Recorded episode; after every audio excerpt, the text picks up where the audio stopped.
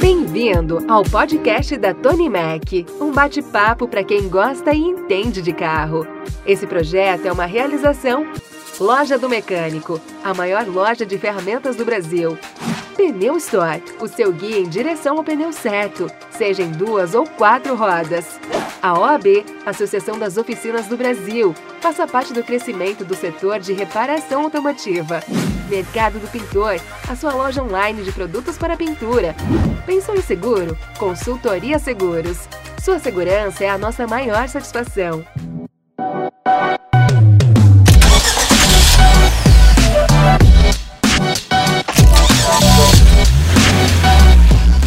Rapaziada, muito boa tarde a todos, beleza? Bora, convid... Bora participar de mais um podcast da Tony Mac, onde a gente conta de tudo do mercado automotivo. Hoje a gente tá falando, hoje eu vou apresentar para vocês o grande Márcio da Bravo Tapeçaria, o Marcião que tá aqui comigo para contar toda a história de, da onde, de quando surgiu a Bravo Tapeçaria, como ela ficou conhecida tão, tão rapidamente. E outra coisa, como que a região de Indaiatuba está formando muita gente de respeito, muita gente conceituada no mercado de manutenção, reparação e.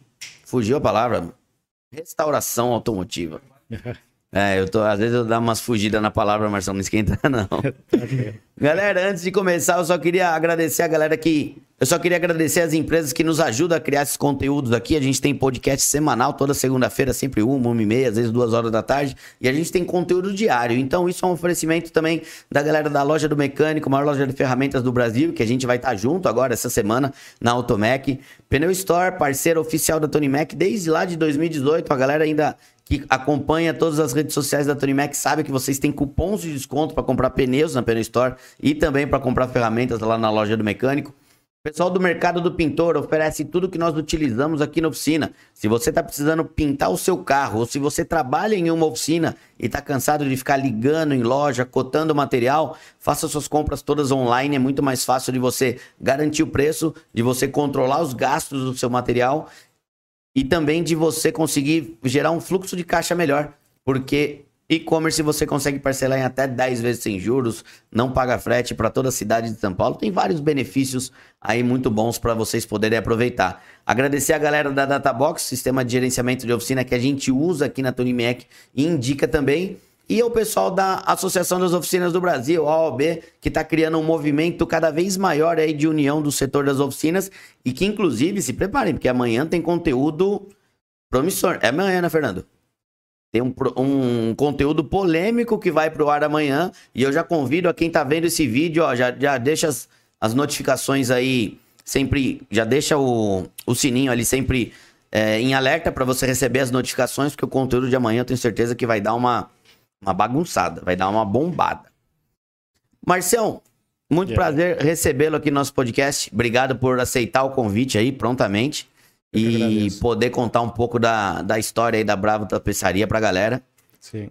Aquela câmera ali, ó. A hora que você quiser dar um alô pro pessoal, a hora que você quiser também me ajudar a pedir, porque sempre que a galera entra aqui na, na, na live, eu peço, pô, dá um curtir, Manda ver no joinha, porque assim mais pessoas recebem notificações, mais pessoas começam a acompanhar o que está acontecendo aqui. E o Márcio, que está pela primeira vez no podcast, né, Marcião? É, a primeira participação. Vamos ver como vai sair, né? Vai, vai sair, vai sair bem, vai, sair bem, vai sair bem. Eu, eu, particularmente, conhecia a Bravo Tapeçaria já de um bom tempo, mas até quando eu fui lá, faz o que? Uns 15, 20 dias que eu Sim. fui, eu não sabia quem era o Márcio. Uhum. Eu só conhecia a Bravo, mas o Márcio, assim, pessoalmente eu não conhecia. Então, obrigado por você ter topado vir, vir aqui conversar com a gente. E deixa eu começar fazendo uma pergunta que eu tenho uma curiosidade danada. Por que Indaiatuba tá virando um, um polo ali de, do serviço de restauração automotiva, Marcião? Ah, eu acho que é um pouco da coincidência mesmo, assim. É, que eu, eu tô trabalhando com isso daqui praticamente desde criança. É. Mas o crescimento veio, eu acho que até pelo DN, até pelo pela região ali Salto, que tem a outra oficina grande também. Então acho que acabou o pessoal aumentando os olhares ali, né? Salto é o Alê, né? Da, é, da HCB. Da HCB, né? Acho que foi, vamos dizer que ele foi o primeiro a ser mais conhecido da região. Isso já é um bom tempo, acho que a HCB Sim. deve fazer mais de 10 anos já, não faz? Ah, eu fui lá a primeira vez, acho que tem uns 15. 15 anos. É. Já era naquela estrutura grande que tá até hoje? É, foi logo que ele tinha mudado ali pro, pro lado do Curtume ali. Certo. Então já comecei, tinha um amigo que tava fazendo carro com ele. A princípio eu só fui lá para passear mesmo. Daí, por um Foi certo... lá para dar uma orelhada só. Sim, depois começamos a fazer algum serviço junto. Fizemos acho que uns dois, três anos junto ali.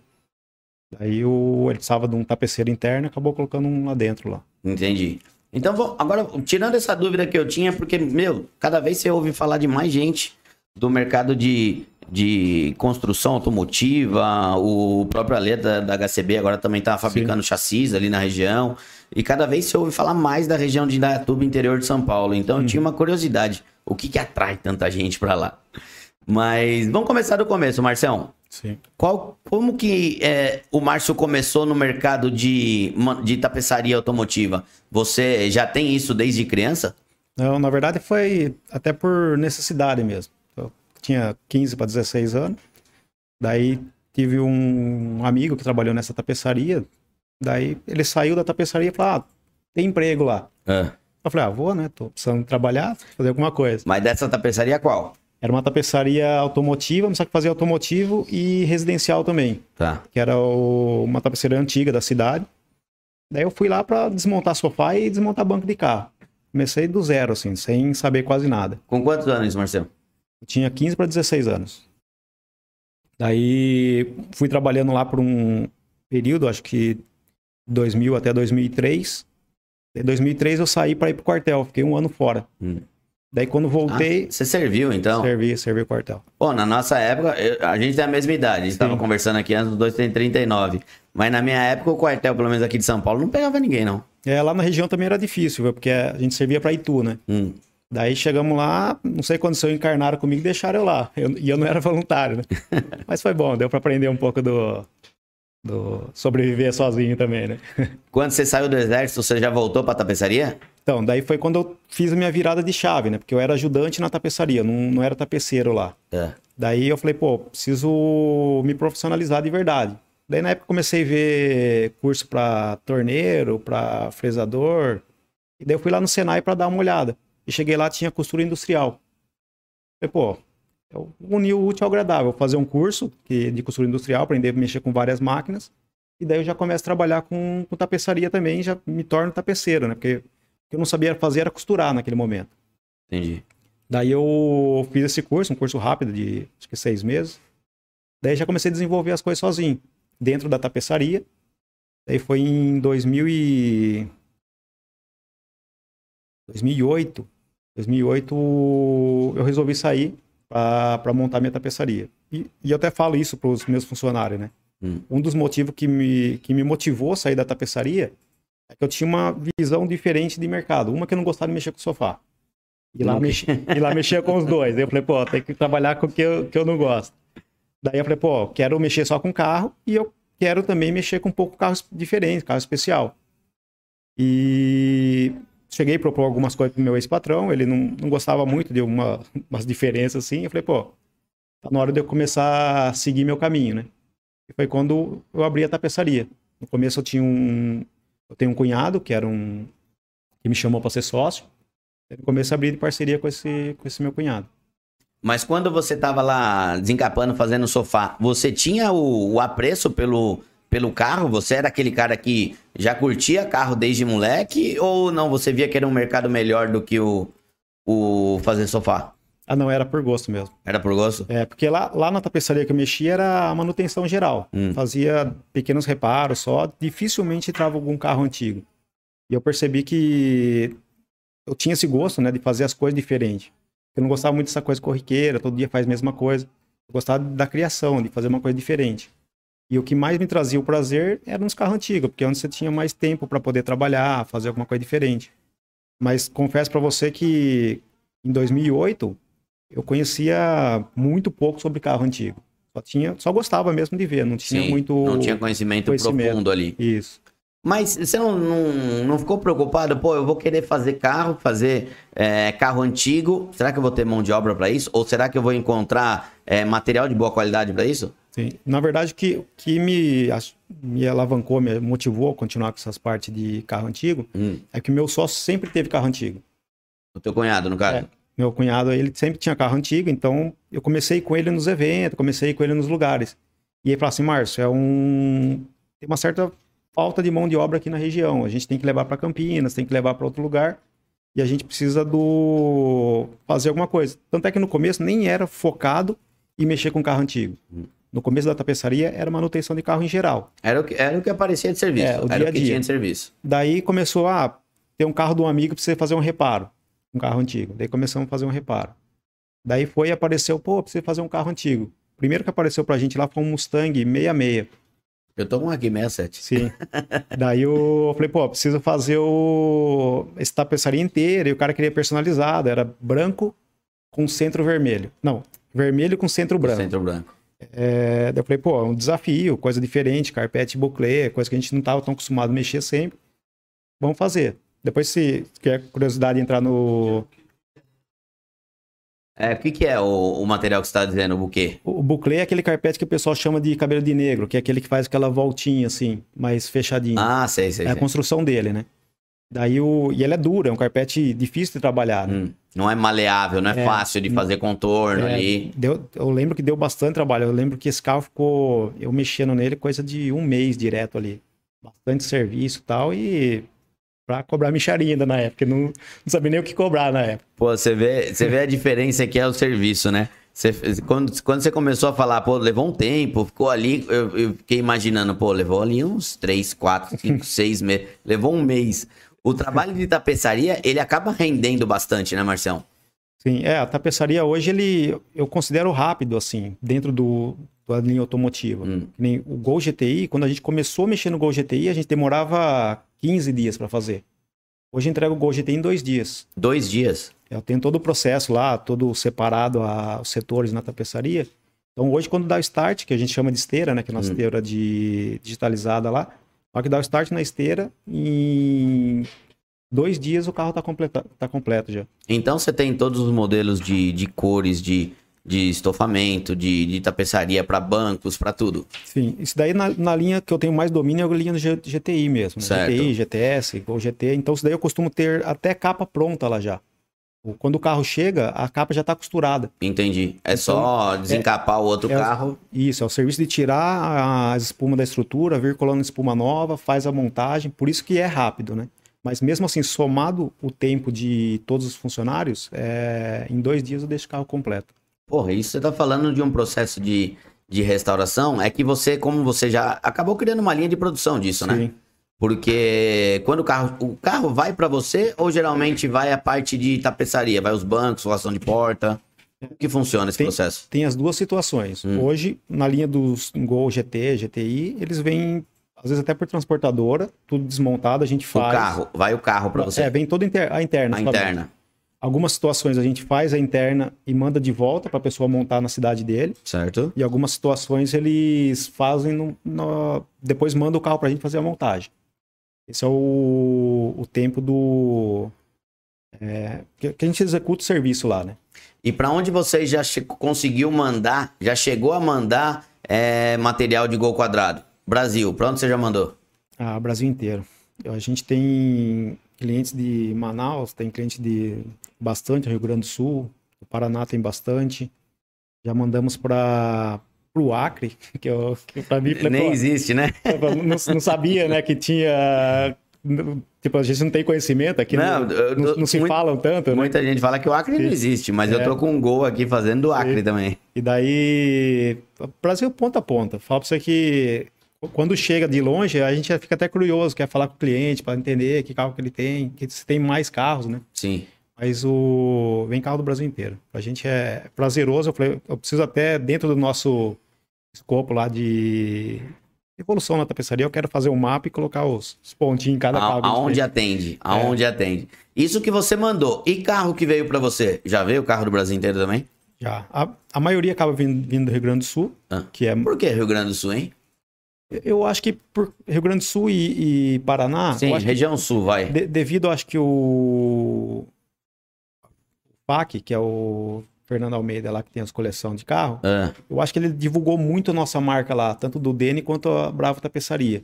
Então, acho que naquela região o pessoal teve algum apreço, assim, gostaram do nosso serviço e acabou sendo conhecido. Então, vem muito do Rio Grande do Sul, que é comum pra gente lá, toda semana tem algum carro do Rio Grande do Sul. Hum. E do Paraná também, naquela região de Curitiba ali, sempre tem carro no, da... O que a gente menos faz é carro em Indaiatuba. Isso que eu ia perguntar, você faz carro de Indaiatuba ali? Por incrível que pareça, eu acho que no mês entra um carro. Um carro. É. Quantos carros lá gira por mês, mais ou menos? É, hoje, devido ao volume que a gente tem aumentado só dos especiais, Hum. então diminuímos o tanto de carro lá. A princípio, até o começo do ano passado, desse ano, a gente fazia algo em torno de 40 carros. 40 carros mês. É, hoje a gente está na média de 15 a 18 carros, porque eles são mais carros complexos, né? Tá. E de- desse montante que você falou, quantos, no caso, são Gol GTI GTS? Mais de 50%? Ah, hoje é 70%. 70%? É. Tem muita gente, É, o- então, ainda fazendo Gol GTI GTS. Sim, hoje a gente considera não só GT e GTS, como os quadrados em geral, né? Sim, Volkswagen. É, Voyage, Saveiro. Saveiro. Então, hoje nessa média dá uns 60%, 70% aí de, quadrados lá. Fora isso, o que, que vai lá pra vocês de serviço? De carro exótico, assim? Ó, hoje eu tenho uma BMW Zeta lá dentro, Nossa, Que que, é- ano que é? que é dessa década de 60, eu não, não sei o ano exato dela, precisava até perguntar pro cliente. Eu tenho um Fiat, não sei se é Fiat, mas é um A112, que parece um Fiat 147 pequeno, Sei. é 72 o carro. Então isso daí é... Se eu não tivesse tapeçaria, eu acho que eu nunca teria visto um carro desse na frente. Eu lembro quando eu fui lá, uns 15, 20 dias atrás, que a gente tava falando, é, tinha um, um Audi S3, amarelo Imola. Sim, esse daí era cliente do Dene. Ah, do veio, Danny? veio para fazer a tapeçaria a parte dos bancos, todo É. em couro novo, ali e forro de teto, lateral de porta e uma higienização no carpete só. Serviço que eu considero hoje dentro do- da tapeçaria serviço original. Tá. Você não só, fez. Só, repli- só replicar o que já era. Você não fez customização, você não fez nada disso. Sim, não. O. Seria. Hoje o Danny é, é seu maior cliente ali? Ah, Na, na região não, no serviço total ali da, da Bravo. Hoje eu considero ele meu maior parceiro, Tá. mas em percentual de serviço, hoje ele é 25%. 25%. É. Então, hoje é, já foi maior, já teve, já teve um período que a gente trabalhava quase que 50% com o Dene. Porra. Aí 50% do que você tinha lá dentro tava vindo do É. Danny. Tudo vindo dele. Agora, hoje, como vem aumentando, outros serviços vindo de, de fora, assim, então hoje dá algo em torno de uns 25%. Então a, a, a credibilidade também, o padrão de serviço do Danny também ajudou muito nesse, é, nesse reconhecimento, acredito eu. Porque é, eu nunca cheguei lá, já Uhum. falei com ele algumas vezes por telefone e vou até registrar aqui mais uma vez meu convite pro Danny vir aqui no podcast também. Eu sei que a agenda dele deve ser um pouco atolada, porque eu vejo até em alguns conteúdos que o TK grava lá, Uhum. ele participa bastante ali. Então eu entendo perfeitamente, mas fica meu convite, tá, Dani? Eu queria te trazer aqui para você contar toda a história aí da. é, desde o do seu início até o reconhecimento que você tem hoje aí, Brasil afora e até lá para fora, né? Então, a- eu acho que o Dani também ajudou a trazer muito esse reconhecimento da Bravo, né? Porque o padrão de serviço dele é um padrão bem alto, né? Sim. É, e que nem a gente conversa bastante, e vice-versa também, né? Porque é é uma parceria de mão dupla, assim. O... Quando ele começou a trabalhar com essa parte de Ford, começou com a empresa dele, a gente já Hum. fazia serviço para ele antes dele ter a, a Baidene. Tá. E a gente tinha bastante problema com o interior de carro, porque não tinha material do teto, não tinha forro de porta, não tinha quem fizesse algum serviço, eh, por exemplo, aquelas colagens da tampa traseira do, do Gol GTI, não tinha quem colasse. Aquela da. Que faz a Que- curvatura do, limpador, motor. do limpador né? traseiro ali. Então daí começou como desafio, assim, ele começou a trazer serviço pra gente, a gente começou a dar a solução pra ele. É, eu sou inquieto, assim, quando me traz alguma coisa, fala, alguém já fez, eu falo, então faço também. Então. Não, se alguém já fez no mundo, tem que ser. Se alguém já fez, que fazer. Daí o- ele pegou, começou a trazer, e daí, é, com a falta de material, a gente, por já ter uma empresa consolidada já, a gente começou a ir atrás, de começar a fazer material também. Começamos a elaborar o material do, do teto, que não tinha, começamos a elaborar o material do banco do GT, GTS, que não tinha, aquele degradê. Sim. Começamos, eu comprei uma máquina de costura eletrônica para fazer os forros de porta, replicar ele de novo. Então, daí o que o Dene tinha de dor de cabeça, que é não tinha quem fizesse tapeçaria, a gente começou também a atender ele. Então, daí, vamos dizer assim, até ajudou ele a encorajar a continuar aumentando, crescendo o serviço. Né? Sim, porque o Dani faz toda a parte de é, desmontagem, remoção de material, funilaria, Sim. preparação, pintura, mecânica, montagem, tudo. Mas a tapeçaria, ele sempre colocou vocês como parceiro, né? Sim. Desde, eu falo assim, a gente é parceiro desde antes de ele ter a, a tapeçaria. Ele foi. Antes dele ter o estúdio, no de, caso. De antes de ter o estúdio Biden lá. É. Ele, ele, fazia isso como hobby no começo, né? Sim. Depois que ele começou com com a empresa. Depois que saiu da GGM, ele começou como empresa. É, alguém, alguém já me contou um pouco do, é, da história dele, mas por isso que eu fiz o convite para ele vir aqui contar, porque uhum. eu falei, é uma história muito muito rápida. Sim. Que eu achei do, do Danny, de ter esse reconhecimento todo. Então ele deve ser um cara criterioso pra caceta, Sim. né? É, e, e a gente falava muito, né? O cliente criterioso, o cliente chato, né? Mas é ele que fez a gente também a, a crescer, porque Quanto mais ele cobrava, mais a gente aceitava o desafio e ia buscando as melhorias, né? Mas o cliente chato, ele serve exatamente para isso, né? Sim, com certeza. Tudo bem que tem alguns clientes que, meu, é, é, eles colocam algumas condições, às vezes meio que estratosféricas. mas ele acaba te trazendo o desafio e te obrigando a melhorar, né? Sim. É, e foi, foi o que aconteceu. Porque se a gente não tivesse esse desafio, ah, pô, é, eu lembro da história do, da, do limpador traseiro. Ele chegou lá com essa peça e falou assim, Márcio, você reveste para mim? Eu falo, é revisto, Denis, só que tem que fazer uma costura aqui, uma de cada lado. Porque senão, na hora que ele. Você até é. cola, mas se não tiver a costura, depois ele acaba descolando, né? Ele falou assim: não, Márcio, mas original não tinha. É. Eu falei, Dani, mas original era uma máquina que fazia, não era uma pessoa. Ele falou, mas já teve um tapeceiro que fez. O problema é que ele usou uma cola errada e descolou. Eu falei, ah, se, eu, se um tapeceiro fez, eu faço também. Você faz ela sem costura? Sim, sem costura. Faz... Hoje, cada dia tá ficando mais perfeito, assim. Mais, mais vai, próximo ali do original. Vai melhorando, vai cada hora ficando melhor. E daí, quando chegou essa peça, primeira vez eu fiz, falei, não gostei. Desmanchei. Hum. Terça, segunda. Na terceira vez ficou satisfatório.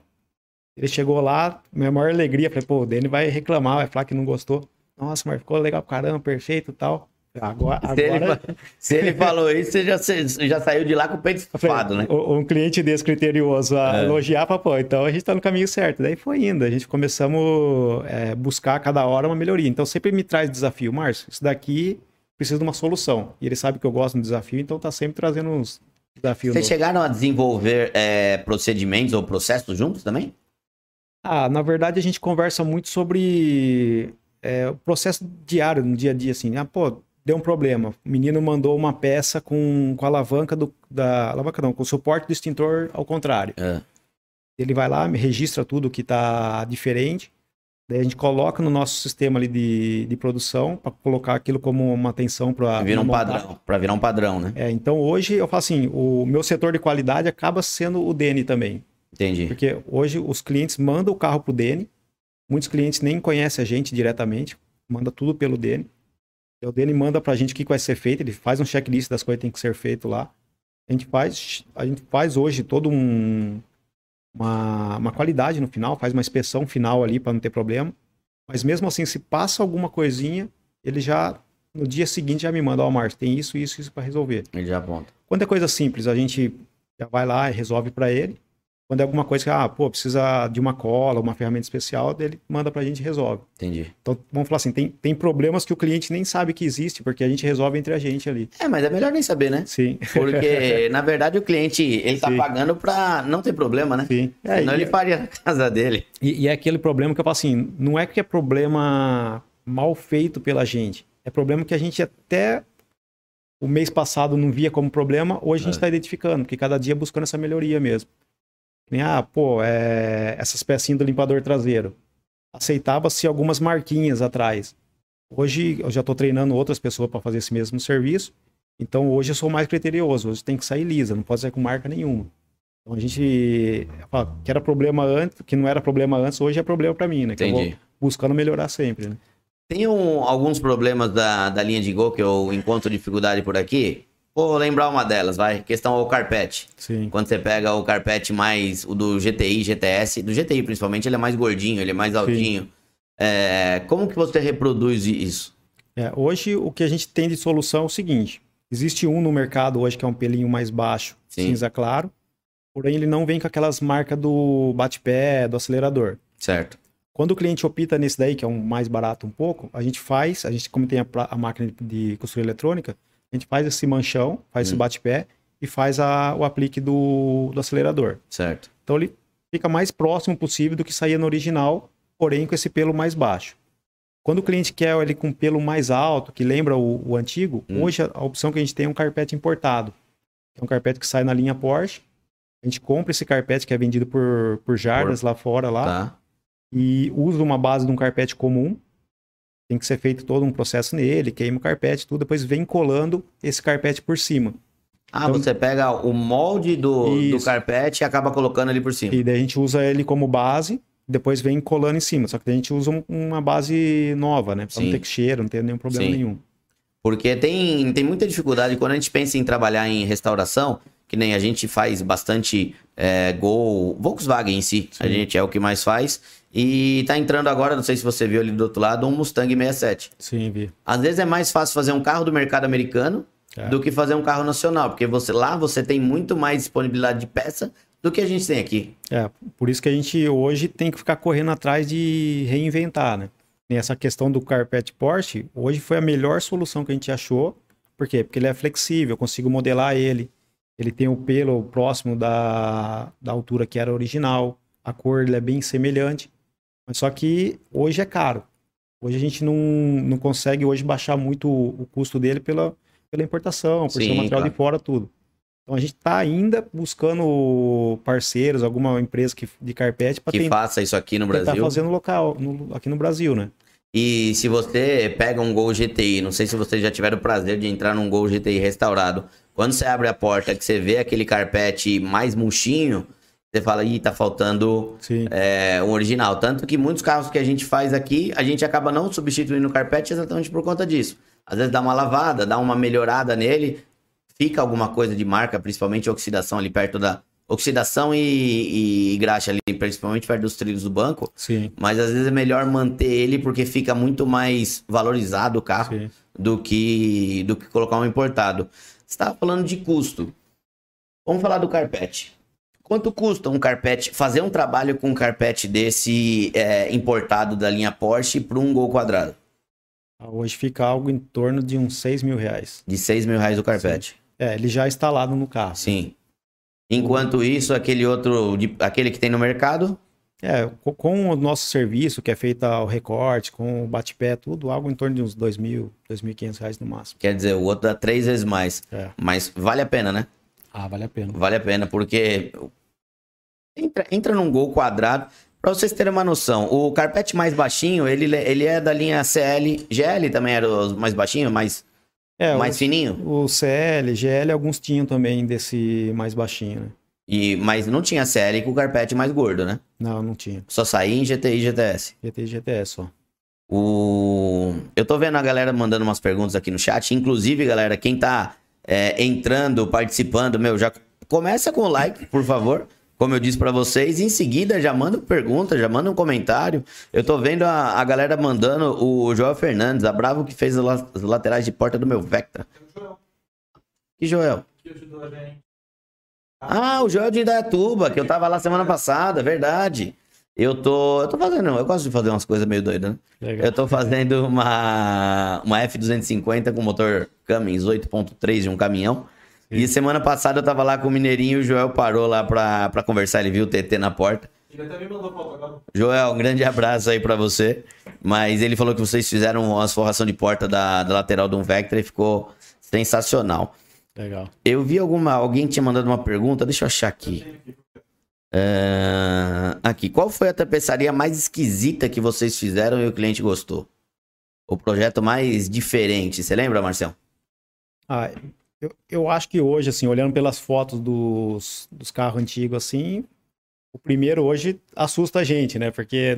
Que era, era um Mustang. Que, que, era lindo na época, hoje para mim hoje é meio estranho. Eu mudaria alguma coisa nele já, né? Mas é a primeira é um troféu, né? Do... Mas você chega, você chega até alguns clientes com os gostos meio. É difícil falar, até porque meu gosto é gosto, né? Sim. Mas algumas coisas meio extravagantes, tipo, eu quero fazer um. um é, exótico, eu quero fazer um Gol GTI azul Mônaco, mas eu quero interior rosa porque minha mulher gosta. Não, já teve. Já teve uma questão de uma Porsche que ela era rosa por fora e ele quis fazer um padrão que tem até lá fora lá, que ela é toda colorida, tons de rosa diferentes dentro. É. Só que era um carro que tinha um propósito que ele tinha feito para a filha dele, então era um carro de menina tal. Então tinha todo um, um trabalho, tanto por fora quanto por dentro, para casar ali. Ele me deu uma dor de cabeça, porque ele tinha a ideia da foto. Mas e para fazer aquilo? Deu, foi, casou quando eu tinha ido para os Estados Unidos, eu trouxe acho que cinco cores diferentes de rosa para depois chegar aqui ele escolher e sair escolher três cores ali que, que era necessário. E é o que? É um degradê? Tipo, é, é, é na costura mesmo? É, uma espécie de degradê. Eu acho que, se eu não me engano, no, no Instagram tem a foto desse carro aí. E a filha dele gostou? Ah, não, não, conversei com ele. Já pensou, o pai tem aquelas mas... ideias mirabolantes, chega a filha, pô, pai, não gostei. Não, mas a filha, a filha era pequena, não dirigia. Ah, então tá bom. acho que 10 anos, acho que... Falei, Fernando. É, o carro não voltou. Não, mas é, ficou até a dúvida. Eu queria saber sim. o nome do. Eu não vou perguntar, sim. mas eu queria saber o nome do cliente para perguntar. E aí, sua filha gostou? Recentemente sim. a gente restaurou um Fusca. Sim. Porque o casal tinha, conheci, tinha se conhecido dentro de um Fusca. Aí eles tinham casado. Uhum. A mulher engravidou. Aí ela queria, porque queria. Ela que teve a ideia de restaurar um Fusca para deixar para filha deles. Então, até o batizado da filha ela chegou no, na igreja, tudo dentro do Fusca. Ah, eu achei legal pra caramba. As histórias são legais. Eu, eu lembro de ter feito alguns carros assim que eu, que eu lembro que é diferente. Interior branco, que é uma coisa que hoje, quando o cliente chega lá, fala assim: tem certeza vai fazer com o interior branco? Porque você vai gostar de mim no dia que você vir buscar o carro. Depois semana, nunca mais fica branco. Né? Semana que vem você não vai gostar mais de mim, então. Então hoje, quando chega alguma ideia muito mirabolante, a gente sempre, lógico, usa da experiência para falar para o cliente que aquilo ali ele pode ter problema. Mas já fiz alguns carros branco e vermelho, já fiz carro combinações que não tinha muito a ver com a parte externa. Mas é, eu falo assim, hoje eu gosto muito assim de, de lidar com esse lado do carro antigo. É porque sempre tem uma história por trás, né? Sempre o cliente ele vem que, ah, meu sonho era ter um carro, uma Kombi com interior branco. Recentemente a gente fez uma. Só que a gente conversando com ele, ele entendeu que ele não queria branco, ele queria interior claro. E a gente procurou uma cor que é um gelo, que é bem um cinza bem clarinho. Foi quase para um caramelo ali, pelo... parece um branco meio encardido, Sim. né? É, daí no final ele até me agradeceu, falou, pô, se eu não tivesse ouvido você, eu estaria me arrependendo hoje. E ficou, ficou bem legal essa Kombi também. Ô Marcião, e vocês fazem hoje lá mais trabalho é, padrão original na linha do, de, dos GTI GTS? Ou tem bastante desse trabalho de customização, por exemplo, fazer uma Kombi com interior branco? Sim. Hoje a gente divide em três é, setores lá a tapeçaria. O original, que hoje a gente chama de copiar colar, chega alguma coisa que já é padrão, a gente só vai seguir mesmo tipo de material, mesmo tipo de costura, segue tudo que, que já era de fábrica. Hum. A gente hoje separa também por customizado. Customizado é o carro que segue as linhas dele original, porém muda alguma coisa de cor na linha, muda alguma coisa no, no centro. Um material diferente, mas dentro da, dentro da própria estrutura. Certo. Isso eu, eu chamo hoje de customizado. E os especiais, que é aquilo que é criação. Criação é. Você chegou a ver uma F1 que estava lá na tapeçaria? É aquela com do tubarão? Tu, é, tubarão, é? todo, todo enferrujado. Daí Sim. é criação total. Tipo, não tinha banco, não tinha lateral, não tinha teto. Então tem que ser feita uma estrutura do zero para fazer. Então hoje, a divisão nossa hoje lá até para receber carros hum. é algo em torno de 70% original, é, uns 20% customizado e 10% especial. E quando vai o cliente do especial, ele dá a carta branca, fala, Marcião, tô com o carro aqui, não tem banco, não tem forro, não tem teto, não tem nada, se vira, quero ele bonito e combinando. Sim, a maioria mais ou menos nesse segmento, porém eu sou chato, assim, eu fico toda hora chamando o cliente, ó, olha Para ver foto, se ele aprova. Olha essa foto aqui, olha essa, essa ideia, porque eu acho que o legal do carro especial é, é ter a, um, um pouco do dono lá dentro. Né? Sim. Né? E quando chega, principalmente na parte de adaptação, pô, preciso sentar no banco. É, ah, eu tenho 1,70m, mas o jeito que eu sento é diferente do jeito que o cliente senta. Fala assim, ó, melhor você vir aqui, sentar na posição que você costuma dirigir para ver se está no conforto, se está na posição correta para você dirigir. Então, e, e, a questão de desenho, a gente usa muita inspiração de tapeceiras do, do mundo afora, na verdade, né? Usa muita imagem. Sim. Porque eu tenho um problema sério de criatividade. É, eu sou muito mais do... Eu, que nem eu quero fazer o interior do Gol 50 anos, por exemplo. Sim. Eu fiquei, meu, meses ali, fuçando na internet e tal. Puta, essa combinação fica legal, essa não fica legal. Então, a cópia faz muito parte é, da minha ajuda, vida. Ajuda bastante. A ideia, a gente sabe, eu brinquei do tubarão, porque, pessoal, eu fui lá há um tempo atrás e tinha esse F1 ali na porta, meu carro show de bola, um estilo meio hat assim, mas com o interior lindo. E tinha um tubarão na manopla de câmbio, não é? Sim. Aquilo foi ideia sua do, do cliente? Não, na verdade o, o cliente comprou daquele jeito já. É, o carro, ele não foi o cliente que customizou, não foi o cliente que fez aquele... Ah, ele, comprou o carro ele daquele comprou jeito. daquele jeito. Entendi. Daí, daí, o primeiro lugar que ele levou foi para tapeçaria. Daí a gente falou, pô, vamos fazer um negócio legal. Ele queria um banco de couro, car carpete, tudo. E a gente até estranhou no começo, falou, pô, o carro não tem vidro lateral, não tem tinha um buraco no teto e uma prancha passando é, no meio. É. Daí eu falei, pô. Tem é, uma prancha mesmo, verdade. É, você sabe que vai molhar, vai ter problema. Não, não sei, eu vou ter o cuidado, eu quero no futuro fazer, mas eu quero hoje buscar o conforto e a beleza para dentro do carro. Tá. Daí a gente foi trabalhando em cima do carro. Foi um carro que ficou um bom tempo com a gente, ficou, passou, acho que deu algo em torno de uns três meses com a gente lá. Até fazer o projeto todo, até iniciar, dar o start, ficou bastante dias parado com a gente ali. E daí, quando a gente pegou para fazer, o primeiro desafio que foi que o banco que estava lá era um banco traseiro. Hum. Daí falou, pô, não, não vai dar aperto, não vai dar regulagem e tudo. Daí a gente convenceu o cliente a colocar um banco individual. Daí a gente viu a questão de altura, que ficasse confortável e tudo. E daí foi trabalhando. Então, ele mandou para mim uma foto do, do interior que ele gostava. Daí, em cima dessa foto, a gente foi trabalhando, ó. Toma por base isso aí. Dá, dá pra gente ter isso como linha, isso eu tenho que alterar por causa do, dos puxadores é diferente, a maçaneta fica em outra posição. Então, a gente foi trabalhando em cima do que ele gostava, mas trazendo também a nossa criatividade. Daí, então, por isso que, eu falo assim, hoje o especial eu pego menos, que é o que mais demanda tempo. Sim. Por causa dessa questão da criação. É o que mais... Assim, a estrutura do carro é... 90% é a estrutura. 10% é revestimento. Ô Marcião, e pensando pelo lado, pelo lado que ele dá mais, ele fica mais tempo na oficina, esses projetos especiais são mais rentáveis do que o feijão com arroz? Do que o gol que você consegue fazer em dois Não. dias? Por incrível que pareça, eu só faço os carros especiais hoje porque eu gosto muito e é um mercado promissor que eu vejo que no futuro é, a tapeçaria vai precisar fazer isso daqui. Mas eu falo que hoje, assim, questão de lucratividade é o que eu menos tenho margem.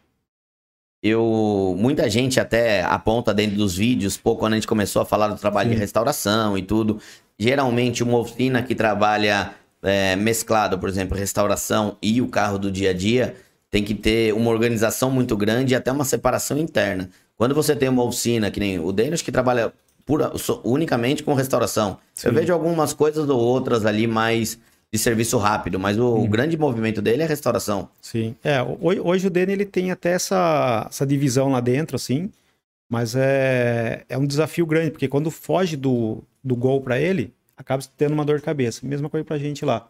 Quando foge do quadrado, é, eu tenho que mudar todo o cronograma de entrega. Tanto é por isso que eu falo que hoje 10% é só especial. Hum. Porque se eu colocar um pouquinho mais, eu não consigo bater meu faturamento mínimo. Sim, lá. sim, atrapalha, né? Trava atrapalha tudo. Atrapalha bastante. Aqui na, aqui na Tony Mac, quando começou lá a questão de pandemia e tudo, a gente acabou, é, como praticamente todo mundo que trabalha com reparo de manutenção, sim. a gente acabou ficando um pouco vazio e eu acabei trazendo mais serviços de restauração, serviço uhum. geral.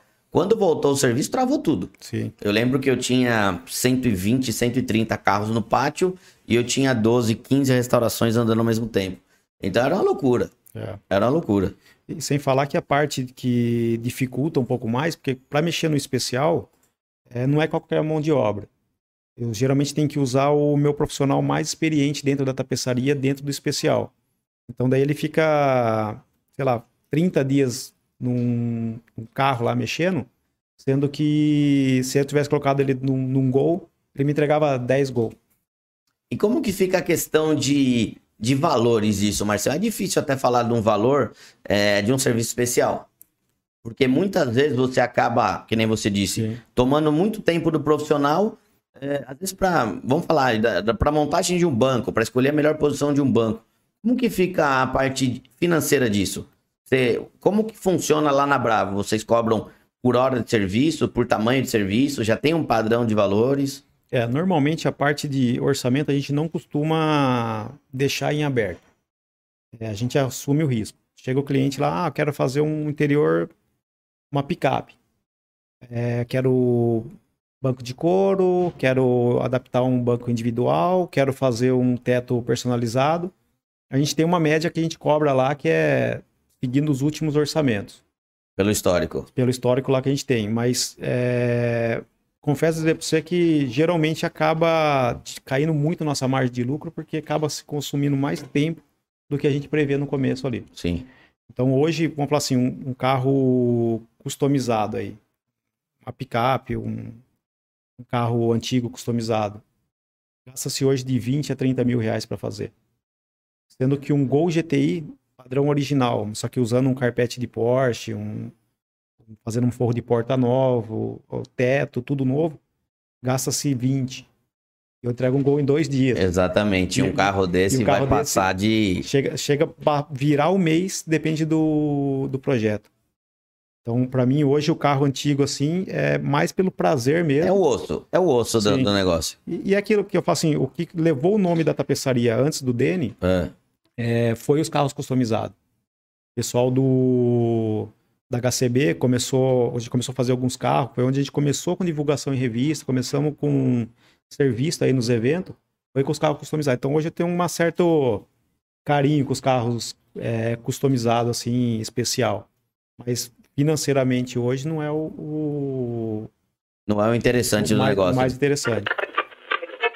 Você está ouvindo o podcast da Tony Mac. Um bate-papo para quem gosta e entende de carro. É, eu fiz essa pergunta até para mensurar o que acontece aqui dentro. É, eu recebo ainda quase que semanalmente e-mail, ou quando sai para restaurar um gol, assim, assim, assim. Eu tô com a agenda fechada até o final do ano que vem para entregar tudo que tem, mas eu não vou deixar de fazer porque é o meu gosto, é Sim. igual o seu gosto. Mas pensar na, no, no, no, financeiro do negócio não, não vale a pena. Então vocês já fizeram um trabalho de divulgação lá atrás? Eu, é, aonde? Porque o HCB ficou conhecido, o Ale ficou conhecido pra caramba quando ele foi pro Discovery Turbo e Sim. tudo. É, no passado a gente usava muito o Facebook, que era o é. que tinha no, no momento, e a gente fazia anúncio em revistas. Tinha algumas revistas aqui em São Paulo, fizemos já na, na Classic Show, fizemos na, na Road Custom, fizemos numa outra que eu, eu não recordo agora, Street Custom, acho que chamava também. Essas três revistas a gente fazia quando começamos a mexer com os carros especiais aí. Hum. E então hoje, Toda semana, por exemplo, tem alguém com uma picape F1 entrando em contato para poder fazer. Acabou sendo o nosso maior portfólio assim de carro antigo foi F1. Mas o de uns dois anos para cá, quando começou a pandemia, assim, é... quando no início da pandemia a gente começou a diminuir essa questão da, da divulgação. Uma foi até por medo de não saber se ia fechar ou se não ia, se a gente conseguia, Se o mundo ia acabar ou não, se né? ia produzir ou não. E depois, quando eu comecei é, construir o salão da tapeçaria, eu falei, pô, vai, vou ter um, um, mês de. um ano de muita mudança, tudo. Então não vou conseguir atender a demanda devido ao tanto de serviço que já tem na porta aqui esperando. E daí a gente meio que travou. E eu tô, tô para voltar com essa parte de divulgação desde o do começo desse ano até agora nada ainda, tá travado tudo ali. É o que eu ia perguntar, porque Sim. hoje a Bravo Tapeçaria conta com a. Eu coloquei aqui só Instagram, Sim. mas é, tudo que é colocado no Instagram é compartilhado no Face também. É, tá com 14.800 seguidores. TikTok você ainda não. Vocês ainda não começaram a trabalhar? Não, ainda não. É, hoje nossa divulgação acaba sendo só o Instagram e bem devagar, viu? Eu acho que é uma, uma divulgação maior ainda, é o portfólio que vocês já fizeram, né, Marcião? Sim. Porque eu tenho certeza que muita gente que está acompanhando aqui é, já acompanha o trabalho da, da Bravo Tapeçaria. Eu mesmo já acompanhava, mas não sabia quem era o Márcio. Sim. Mas sabia da, da parceria dele, por exemplo, com o Dene. Então isso já traz uma baita uma credibilidade. Você falou da, do pessoal lá do Sul, que já acompanhou o trabalho de vocês há um bom tempo. Então sempre tem carro do Sul. Sim. Mas a rede social ajuda, né? Ajuda bastante. Aqui é eu falo assim, hoje é, o que segurou a gente foi essa questão de é, não saber se ia dar conta de entregar. É, aqui em São Paulo deve ser semelhante, mas hoje a maior dificuldade que a gente tem é formar novas pessoas. Sim. Antigamente a gente falava, pô, a Brava Tapeçaria está com vaga. Aparecia 15 currículos lá.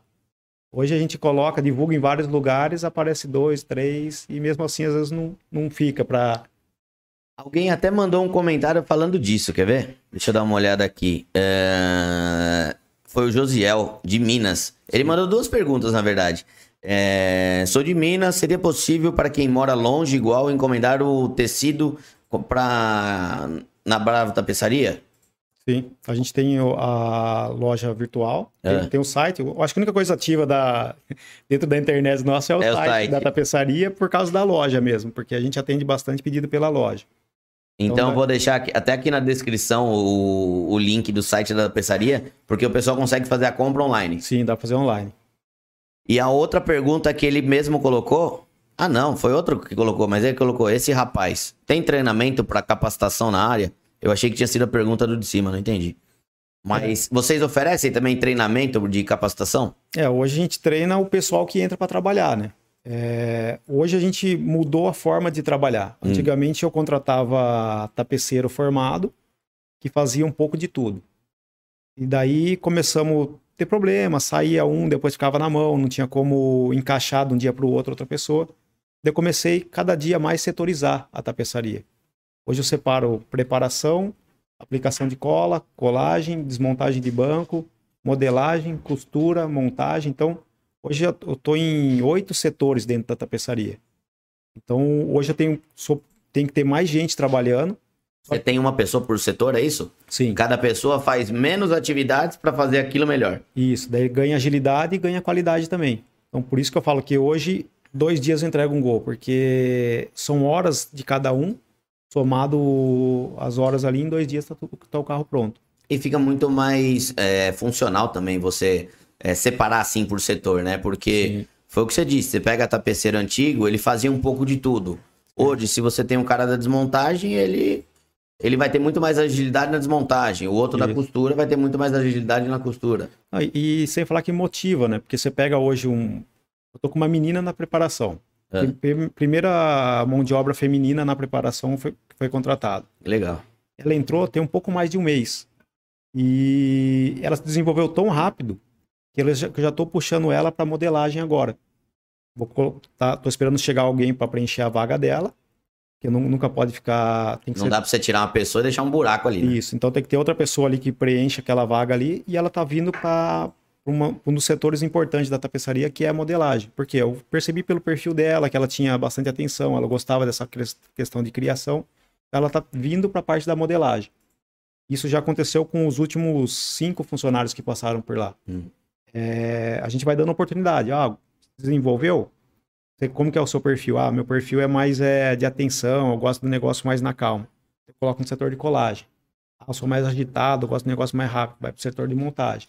Então a gente começa, quase sempre começa na preparação. E daí você consegue analisar melhor até o perfil Isso. da pessoa. E daí, a não ser que nem costureira, daí tem que eu preciso contratar alguém que já saiba costurar.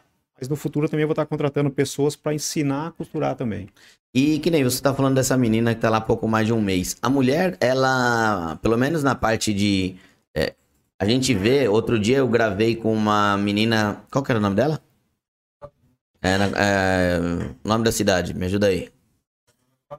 Araraquara. É, eu fui em Araraquara numa inauguração de loja do mecânico e daí eu fui numa concessionária Toyota. A concessionária Toyota contratou uma menina recém-formada no Senai para colocar na parte de preparação e pintura. Uhum. É, e eu já, longa data aí do mercado, já ouço dizer que a mulher é muito mais detalhista na parte de preparação, na parte de acerto de cores. Ela até enxerga mais cores que o homem. Na parte de, de tapeçaria, você acha que a mulher também é mais. tem um acabamento mais fino que o homem? Você já trabalhou com outras mulheres dentro da. Ou quando não tinha Bravo, na outra tapeçaria? Tinha mulher, não? Não, na outra tapeçaria era, era só homem só. Conhecia outras tapeceiras que mexiam com outras coisas, só que onde eu trabalhava não tinha mulher. Quando eu comecei a tapeçaria, eu já tinha esse desejo de contratar mulher, porque eu falei, pô, é uma mão de obra especializada, só que não tinha espaço adequado para isso. Porque você precisa ter um banheiro adequado, você precisa ter um espaço. Um vestiário diferente, separado e, e, e tal. E daí foi no começo do ano passado, que quando eu mudei de salão, fui para esse salão novo, hum. que a primeira contratação foi minha tia. Que era na parte de costura. falei, pô, vou contratar minha tia, porque como eu nunca trabalhei com mulher. Vou, minha, vou, pelo menos uma que eu conheço. minha tia me entende, né? não, vai, não vai me processar. Por... daí, daí começamos com a minha tia e tal. Daí ela, falei, pô, dá certo. Eu gostei do jeito, ela trazia bastante ideias para para melhorar o ambiente, para melhorar o serviço. Falei, pô, legal. Depois disso, contratei uma outra menina na parte de, de compras, ali no escritório, então estava tranquilo. Depois fui com, começando a fazer o teste, até que veio a, a Mica, que veio para preparação. Daí eu vi que falei, pô, ali achamos o ponto, porque antigamente eu achava que preparação era o quê? Braçal. Hum. O cara tem que colocar força, tem que raspar tudo. Só que o cara que colocava muita força na preparação fazia buraco. Eu gastava tempo refazendo a peça do que concluindo. A, a mulher não, ela tem mais paciência, ela sabe onde limpar, ela sabe onde cuidar ali com menos força e não precisa ser tão ágil, ela consegue me entregar um serviço de uma vez só. Eu ganhava tempo com isso daí. E uma coisa que eu venho acompanhando há um bom tempo, assim, como eu acompanho bastante tapeçaria fora do Brasil. Tem muita mulher, né? Principalmente lá na Rússia, você só vê mulher trabalhando. E, pô, é.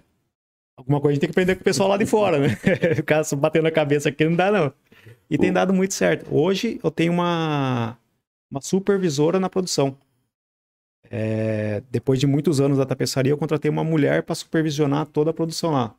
Uma pessoa com bagagem, ela já trabalhou em multinacional e hoje ela está cuidando para mim da produção lá. Mas eu vou te falar que você começou com uma na parte produtiva. É, hoje você já tem até uma outra pessoa coordenando todo mundo. É bem provável que cada dia você vai ter mais mulher, porque mulher realmente ela tem mais paciência, ela é muito mais detalhista. Sim. Então, isso faz toda a diferença. Ainda mais se você pega o trabalho de tapeçaria, que é um, é um acabamento final, faz toda a diferença colocar a mulher aí. E, inclusive, hoje tem uma iniciando lá. É que eu não consegui, não deu tempo, não encaixou na hora que eu tava saindo de lá, mas. Porque você veio pra cá. Hoje começou uma nova lá e na preparação. Legal. E, e eu acho legal porque, uma que é desafio, as mulheres às vezes falam, pô, não, é, serviço de homem, serviço braçal. Não existe isso. Eu falo você que a mulher tem mostrado hoje para mim mais capacidade, assim, pela questão de capricho, ver a, a peça com atenção, não ficar é, fazendo força extra, né? Porque o homem é muito braçal, vai fazendo é, de qualquer jeito. Às vezes, por falta de jeito, põe força. Sim. E daí a, eu percebo que isso tem trazido bastante melhorias lá, e sem falar que o ambiente fica bem melhor. Porque antigamente ambiente só masculino. Deixa, deixa a tua mulher ouvir você falando. É, é. Deixa a tua mulher ouvir você falando isso. Não, ela, ela, ela, ela gosta, porque ela, no caso dela é o contrário. Onde ela trabalha, ela trabalha mais com homens do mais que com, com mulher. Homem. Não, eu concordo, concordo plenamente. Eu já coloquei no meu atendimento Sim. só mulher. Sim. É, a mulher é mais, mais fácil de lidar em Sim. algumas situações. Então a mulherada que está assistindo esse podcast ou sabe que de alguém que gosta do mundo automotivo, ó, já tá uma oportunidade, a gente contrata lá com a, com a Bravo Tapeçaria que o Márcio vai, vai colocar um monte de mulher lá e vai duplicar o tamanho da Bravo. Com certeza. Ô, Marcião, você estava falando lá dos come... do começo dos anos 2000. Sim. Quando você saiu da, da tapeçaria que você estava e acabou criando a Bravo. Foi 2008, Sim. você falou? 2008. Quando você estava na outra tapeçaria, no começo dos anos 2000, o tuning era muito forte no Brasil. Sim. Você chegou a fazer alguns projetos doidos de tuning ou vocês faziam mais ali o serviço do dia a dia? Não, até fazia, mas só que era algo meio comprava pronto assim. É, ah, vai no, numa loja de que vende tecido para tapeçaria, tem aquele tecido mais colorido um pouco e comprava aquele tecido e colocava no carro. Então, porque eu lembro no tuning, por exemplo, tinha muita questão do cara arrancar o banco traseiro, Sim. ou se não no meio do banco ele metia um sub de 15 polegadas. Uhum. É, então era madeira, fibra, tecido. Chegaram a fazer esse tipo de trabalho?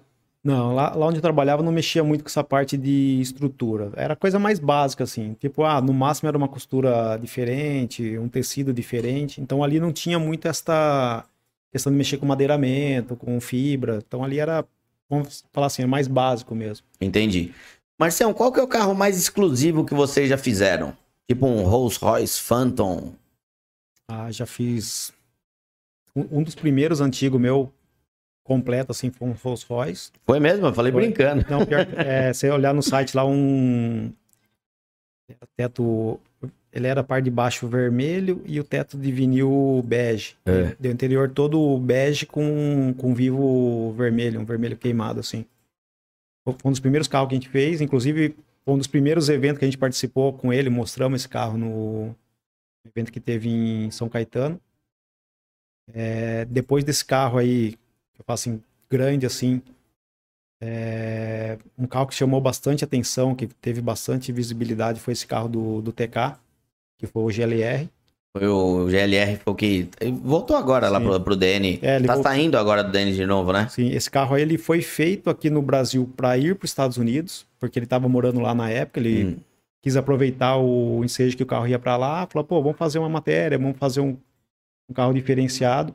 E esse carro foi feito é, uma certa parceria entre a gente. Pô, vamos fazer o carro, vamos divulgar, vamos fazer um, umas imagens dele. E esse carro foi para os Estados Unidos. E esse carro me traz um pouco de orgulho para a gente, porque ele participou de uns eventos lá nos Estados Unidos. O... E ele ganhou, dentro desse evento que ele participou, o melhor interior. Entre outros prêmios que ele ganhou, ainda o melhor interior lá fora. Porra, que orgulho, né? E daí ele, ele devido às premiações que ele ganhou, o contato que o Thiago tinha lá fora, foi chamado para expor no SEMA Show. Então esse carro foi um carro que eu fui ver sendo exposto no SEMA Show em Las Vegas. E você imaginava ter um carro que você fez sendo exposto no, no SEMA Show? Ah, Já passou isso um dia pela tua cabeça? Ah, vou montar uma tapeçaria, daqui uns 15, 20 anos vou ter um carro lá em Las Vegas. É, não, não, tinha, não tinha essa noção, não. É, lógico, hoje a gente vê que é, possibilidades são até maiores, a gente consegue até pensar em algo grande assim. Mas quando eu comecei com isso, eu não sabia a proporção que ia chegar, né? Nem imaginava. É, e, ali, e ali eu falo assim, foi um sentimento de orgulho, assim, eu, é, e um prazer pelo que faz, porque você vê o carro lá, você acompanhava, você ficava do lado, passava o pessoal do lado, você via o pessoal comentando sobre o carro. É, então foi, foi uma experiência fantástica, assim, né? Eu imagino, porque, pô, eu lembro quando a gente começou, a Tony Mac já tem mais de 50 anos, mas quando a gente Sim. começou a trabalhar em rede social, no primeiro ano, do primeiro ano, a gente teve um carro exposto na, no salão do automóvel. Nossa, já foi um orgulho enorme. Sim. Agora imagina você. Não, vou pegar um avião, vou ali para Las Vegas, porque eu vou expor o, um carro que minha empresa fez lá. É um orgulho e tanto, né? É, e foi até engraçado que eu, eu tinha acabado de voltar de, de viagem, indo para os Estados Unidos lá passear com a família. E daí o Thiago ligou e falou: Márcio, não acredita. O Gol vai ser exposto no SEMA Show. Consegue vir para cá? Ah, Tiago, acabei de voltar de viagem, não vai, não vai rolar, não. Daí teve um dia que eu tava conversando entre amigos tal, minha esposa tava junto, falei, pô, vai ter um carro meu que vai ser exposto num evento nos Estados Unidos. Ela falou assim, ah, que aí vai. Na hora que ela falou isso, não, nem perguntou aonde. no dia seguinte eu fui lá, já na agência, e comprei a passagem. Lógico. Depois de um dia ela veio perguntar, ah, mas onde que é? Eu falei, Las Vegas. Ah, não vai. Eu falei, vou, já comprei já a passagem. Foi. Agora já foi. falei, mas não vou nem passar o final de semana lá, vou na segunda e volto na sexta. É, tem coisa que é melhor deixar para falar um pouco mais pra frente, né? Mas que legal, que legal ter, ter um trabalho de brasileiro sendo reconhecido lá fora, né? Não, e, é, e é legal porque eu, a gente esteve lá, eu acompanhei junto com o Thiago lá, o carro ficou num lugar bem em destaque, assim, bem perto do pavilhão central. E teve um momento que eu vi um, um grupo de engenheiros da, da GM em volta do carro, discutindo sobre o serviço do carro, sobre a pintura, sobre o padrão, tudo. Eu falei, pô, Olha o tamanho do, da proporção disso, né? O pessoal, Sim. os top dos Estados Unidos falando sobre o, o serviço daqui, né? E sem falar que eu conheço um tapeceiro lá, o Gabes. Hum. Eu fui até o stand onde ele estava expondo um carro dele lá. Aí conversamos, ele mostrou o carro dele para mim. Eu trouxe ele para para ver o gol. Para ver o gol. É legal que ele começou a me perguntar sobre as técnicas que a gente usa. Eu falei, pô, é, o cara que eu sigo como exemplo, o cara que eu gosto do, do serviço dele lá fora, é, me perguntando sobre o meu serviço. Tá tirando dúvida comigo. Falei, pô, é, é um baita no prazer. Falei, pô, é legal que você, começa a, tipo, ver o valor que a gente tem aqui também, Sim. né? Porque... No, no, no mundo de reparação, de funilaria, preparação e pintura, o brasileiro é reconhecido como o melhor reparador de carro do mundo. Porque aqui a gente tem uma certa escassez, não vou dizer escassez, Sim. mas a gente tem uma certa escassez em. Tinha até há pouco tempo, em ferramental Sim. e em tecnologia de materiais. Hoje isso tudo vem mudando, muita coisa também, graças a Deus, graças à loja do mecânico, porque ela conseguiu viabilizar muita coisa aqui. Mas a verdade é que no, nos Estados Unidos, você vai na garagem do cara, o cara tem um, um torno, uma fresadeira, uma furadeira de bancada, uma costura industrial, ele tem tudo. Sim. E aqui no Brasil é, é tudo muito mais difícil. No mundo de tapeçaria, o brasileiro é reconhecido também lá fora? Ah, eu acho Ou que... no caso, você tá falando que nem, por exemplo, na Rússia, é, quem que é o, o, a mão de obra mais reconhecida na parte de tapeçaria? Ah, eu, eu sigo algumas tapeçarias, mas eu não vou saber dizer o seu nome, ainda mais que Normalmente russa, é russa, é mais. Mas por que russa? Tem tanta, tem tanta material russo assim de, ah, de é. tapeçaria? Eles mexem muito com, com as Mercedes, com as Land Rover, mexem com carros importados desses super máquinas assim e fazem um serviço diferenciado lá. Então por isso que eu sigo bastante eles ali. É. O... Então eles são mais, vamos falar assim, carro década de 2000 para frente. Tá. O... Os mais antigos, daí seria ou Inglaterra ou Estados Unidos mesmo. Daí é onde eu sigo. Tipo, eu sigo o tapeceiro do mundo inteiro para ver a tendência, ver o que eles têm feito aí. Mas a. Ajudar na criatividade, né, Marcelo? Questão de estrutura mesmo, tapeçaria bonita, que você vê que tem um, um layout legal, é na Rússia. Ah, então fica o convite aí da próxima vez, Sim. em vez de ir pro Sema Show, vamos pra Rússia. É, vamos pra Rússia lá. ver a tendência do que eles estão fazendo. O, acho que o funileiro mais famoso do mundo é russo também, né? Arthur Tusik. Que pega a Ferrari, corta no meio, estira, puxa, refaz. É, meu, um cara que eh, já usei muito como base até para gravar conteúdo. É, umas oficinas de encher os olhos, né? Você vê bem feito, iluminação, bem. Você falou do, do carro, dos carros 2000 para cima. É, já fizeram? Você já fez super esportivo lá na Bravo? A, a maioria... Carro Ferrari, Porsche, linha 2000 para cima? Ó, já fiz. Hoje o mais comum desses carros é a linha de manutenção, que é a parte de teto, forro de porta descolando. O que acontece hoje no, no Jetta, no Golf, nas Audi aí, acontece também na, com as Porsche, por exemplo. E por que que acontece isso de descolar essas forrações, Marção? Então, pelo que eu pesquisei, ali é uma questão de... A espuma que é usada entre o tecido e o, e o teto, ele é para uma temperatura europeia. E quando vem com um clima tropical, ela acaba apodrecendo. Então, por isso que ele acaba soltando com o tempo. É a espuma que apodrece e cede o, o tecido ali. Então, o, a questão de, de clima mesmo. Mas é, lá no clima europeu, isso não acontece ou demora mais para acontecer? Não tem Cayenne lá com aquela tenda solta assim? Ó, pelo que eu acompanho nas tapeçarias lá fora, hum. eu não vejo eles fazendo serviço de tapeçaria em teto. Em forro de teto. É mais comum você ver isso aqui no, no Brasil e talvez nos Estados Unidos, no, no hemisfério sul ali dos Estados Unidos. Ali. Porque você pega a Europa, pô, na época de calor, calor lá, Sim. faz 40 graus, né? Então, mas eu acho que é por causa de questão de umidade, tudo, tudo acho que é uma questão de junção de temperaturas com no clima certo ali. Entendi. Porque eu, eu, vejo que aqui, por exemplo, você pega um Golf com 10 anos de uso já começa a descolar. Eu fiz uma semana retrasada, eu fiz uma Porsche Cayman com teto descolado, acho que era 2016. Pô, carro com 6, 7 anos de uso. É. E uma Porsche Cayman com certeza não é um carro de ficar parado na rua no tempo, né? É. Então você vê que é a questão do, do clima mesmo, acho que não aguenta. E, e quando você refaz isso, você usa algum material é, especial, se usar, não precisa nem falar qual que é, Sim. mas você usa algum material específico que você sabe que vai evitar que isso aconteça ou não? É, hoje a gente tem um, um fabricante bom aqui no Brasil, inclusive compra aqui de São Paulo, é, que tem essa colagem melhor da espuma com o tecido. E no passado eu já tive bastante problema de colar e com o tempo a espuma não aguentar e descolar. E soltar de novo. É, só que hoje eu trabalho com uma cola industrial. Mando trabalho em parceria com uma empresa que eles fazem a cola específica para gente. Hum. Hoje as colas a gente aplica tudo na pistola. Tem a linha de ar completa lá na tapeçaria, então tudo que a gente vai fazer é aplicar na pistola a cola. Aplica na pistola para quê? Para ter menos chance de contaminação? Não, na verdade pela agilidade do serviço, ah. uniformidade para poder pegar na peça toda sem ficar marcas, ficar caroço ou risco assim no meio da cola. E, e, foi o jeito que eu consegui trabalhar com esse fornecedor, dele mandar uma cola específica para mim. Então ele faz essa cola para tapeçaria. Entendi. A gente explicou para ele, conversamos com o setor técnico, falamos qual era a dificuldade que a gente tinha aqui, aquela questão do calor, de soltar, porque você pega hoje uma cola que você compra em loja de tapeceiro. É uma universal zona, né? Você pega essas líquidas, você passa ela um pouquinho, daqui a pouco você vai pro sol, tá melando. Não, não serve, não, não gruda do jeito que tem que grudar. Então essa cola ela é específica pra gente usar lá.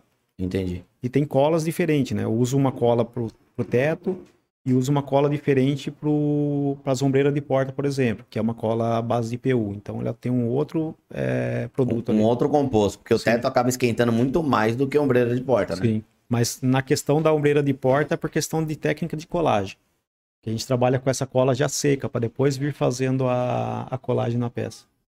Mas a, a ombreira, ela também costuma eh, soltar por conta de temperatura, por, pelo mesmo motivo que você falou do, do forro de teto, ou pela curvatura da, da peça? É, ali eu acredito que é uma questão técnica que eu não sei dizer com certeza, mas ali eu acho que é a questão do, do próprio base da peça, é. que ela é como se fosse uma resina, resinado assim, eu acho que com o tempo essa resina acaba repelindo o, a cola, o, o material ali. Entendi. Marcião, de material, tecidos, qual que você diria que é o tecido mais criterioso, mais chato ali para trabalhar? O que acaba dando mais trabalho para mim, eu acho que é até pela questão do valor e o pessoal que trabalha para mim tem um certo medo do material, que é, é. o que é o alcântara. Alguém, algumas pessoas chamam de alcantara, outros chamam de alcântara, que é aquele que é o, o tecido que sai em Porsche, sai em Ferrari. Esse é o que você tem que fazer uma modelagem mais perfeita, assim, para ele assentar legal, para ele poder ter um. Mas, um mas dizem que ele não tem flexibilidade, né? Na hora de você fazer um forro de teto, por exemplo, ali nas curvaturas da coluna acaba sobrando material. Não, Ou é um mito? Ele tem flexibilidade? Não, tem, tem especificações diferentes do Alcântara, né? Hum. Então, quando você compra, tem o. que ele é telado atrás, que, é, que ele é travado, você não estica Você não estica nenhum. nada. Mas para teto é um que chama pênel ou depende do fornecedor como acho que é unbacked, que ele é um material que ele não tem essa tela atrás, então ele fica totalmente flexível. Até tu usa esse. E na questão de, de capota de, de carro conversível, é, vocês fazem esse trabalho lá também? Que a gente ah. vê hoje em dia muita, muito Porsche, principalmente, com um problema meio crônico de capota de teto, com tecido de volante. Ó, já fiz alguns, fiz recente uma, uma, uma Boxer, mas é, confesso que não é nosso nosso carro-chefe lá não. É, lá em, acho que deve ser por causa de estar lado de Campinas, tem uma tapeçaria grande que é especialista em capota, então acaba levando a maioria leva para lá. E não é tão comum vir carros conversíveis pra gente lá. O carro conversível ele não acabou não se popularizando tanto no Brasil igual lá fora, né? É, Talvez até por conta da questão de segurança e tal. É, criou um certo mito, assim, porque os carros nacionais deram, deram muito problema, né? Entrava água. Entrava água, era, já de, era, era de, de fábrica. fábrica que entrava, então o pessoal acha que aqui não, não teve o gosto, assim. Você não podia sair com carros Escort, vamos falar de Escort CR3, que mais, é, KD de GSI, que mais tinha de, de conversível? Tinha o... Era o Escort, o Cadete e tinha o da Vox foi bem pouco, que era o Porsche, o Porsche não, o Golf. É, o Golf MK1, né? É o tinha alguma, é, tinha alguma coisa de conversível, mas todos eles já entravam água, não, você não podia lavar o carro. É, até, até hoje, quando já fiz alguns é, capota de cadete aí, eu falo pra você, é, a gente faz de tudo para melhorar o processo que tinha na época ali, mas, mas acaba não eliminando. Não, não elimina. Tem coisa que acaba entrando mesmo. E nos carros antigos, que nem você gosta de desafio é, de fazer os carros antigos. Eu tava vendo, por exemplo, esse Mustang que a gente tem aí embaixo. Sim. Na verdade, o cliente começou a fazer ele lá, em, ele fez ele em Mato Grosso, uhum. é, acabou não gostando do serviço e mandou pra gente refazer tudo aqui. E eu fui lavar o carro. O carro ficou aqui um tempão, a gente Sim. recebeu esse carro ano passado. Fui bater uma água no carro pra tirar o pó e tudo, e a gente veio começar a mexer. Eu entrou água pra tudo que é lugar. É. E não é um conversível, é um carro de teto rígido normal. É, os carros antigos eles têm problema de entrar pelo próprio vidro.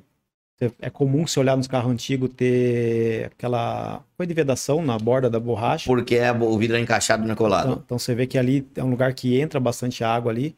O Mustang, é, ele entra pela aquela grelha da frente. Aquela de cima de baixo para-brisa? Entra por ali. Eu, eu, tenho um Mustang 66 também. Ah. E entra por ali. E depende como for o porta-mala, a borracha de vedação entra pelo porta-mala também. Você tem um Mustangão, seu? Tem, tem o meu. Então vamos falar dos carros que o Márcio gosta. O que, que você tem a mais? Mustang o quê? É, câmbio automático, câmbio mecânico, restaurado, não restaurado? Esse, esse, carro foi restaurado acho que há uns 15 anos atrás, hum. por um, um amigo meu. Daí ele tinha já o câmbio, o câmbio não, o motor 302 e o câmbio Tremec 5 marcha, manual. Então ele tinha, vamos falar assim, do que tinha de melhor na época, tinha nesse tinha carro nesse aí. Carro. E esse carro ele tinha feito pro para dar pro filho dele. Hum. O filho dele mudou para Austrália. Esse carro ficou na garagem um bom tempo parado lá. Daí recentemente ele tinha falado de vender e tal, isso daí tem uns três anos.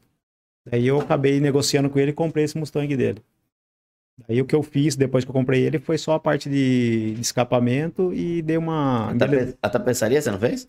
Essa tapeçaria eu fiz quando era desse cliente meu, tá. só o banco, não tinha feito o teto ainda, uns oito, nove anos atrás.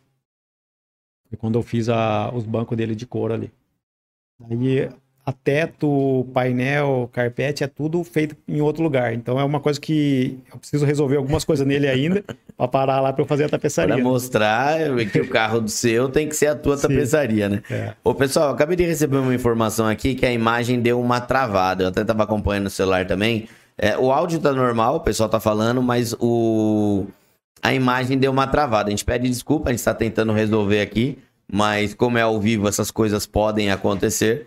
E assim que a gente resolver também, daqui a pouco é, o material vai ficar disponível, a live vai ficar disponível para vocês assistirem à noite e tal. A gente gosta de fazer esse horário até por pela facilidade da pessoa vir. A gente estava tentando fazer à noite, que era um horário mais fácil, mas muitas vezes o convidado não conseguiria vir para cá. Então a gente está fazendo hoje às duas horas da tarde, mas meu, você não tá dando para ver agora? Coloca uns comentários aí, depois na hora que você chegar à noite você assiste de novo, porque esse bate-papo com o Márcio aqui tá rendendo bastante.